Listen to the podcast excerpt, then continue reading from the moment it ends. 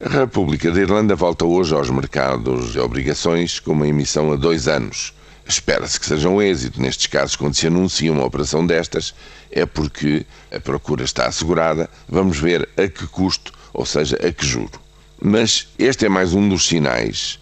Recordam-se que, pela primeira vez, uma agência de rating tinha subido o rating da Grécia nas últimas semanas as rendibilidades da dívida pública na Itália, em Espanha, em Portugal, na própria Grécia, têm vindo a descer consistentemente. Em Portugal, há 10 anos, neste momento, pede 6,3% e a tendência continua a ser de normalização. A febre altista das taxas de juro, que no nosso caso chegaram aos 20%, está a acalmar claramente o que quer dizer que mais semana, menos semana, o Tesouro em Portugal também vai fazer, seguir os passos da Irlanda e apresentar, digamos, uma operação deste tipo mais tarde ou mais cedo. Esse era o objetivo imediato do programa de assistência financeira.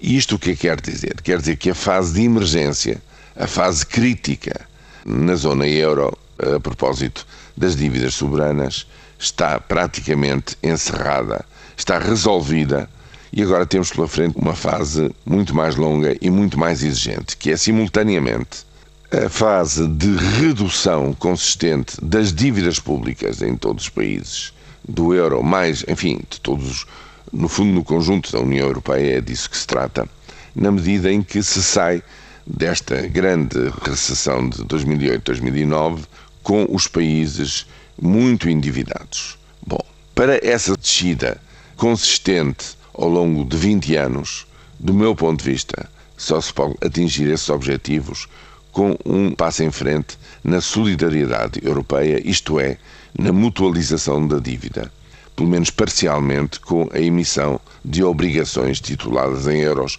os famosos Eurobonds, de que tanto se tem ouvido falar do ponto de vista político, que, enfim, tem havido uma resistência, sobretudo por parte da Alemanha, em relação a este mecanismo, mas é credível que depois das eleições alemãs, em setembro deste ano, se avance com qualquer coisa deste tipo, ainda que seja só parcialmente.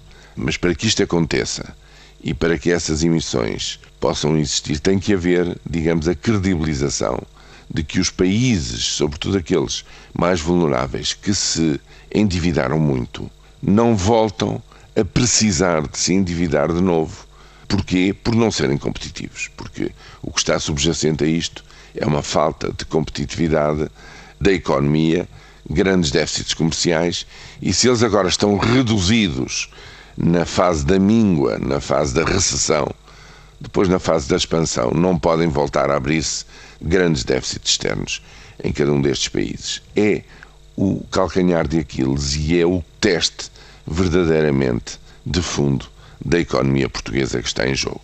E é em relação a ele que é preciso começar a ver resultados consistentes, sob pena de voltarem a desconfiar da nossa capacidade de cumprir com as nossas obrigações financeiras.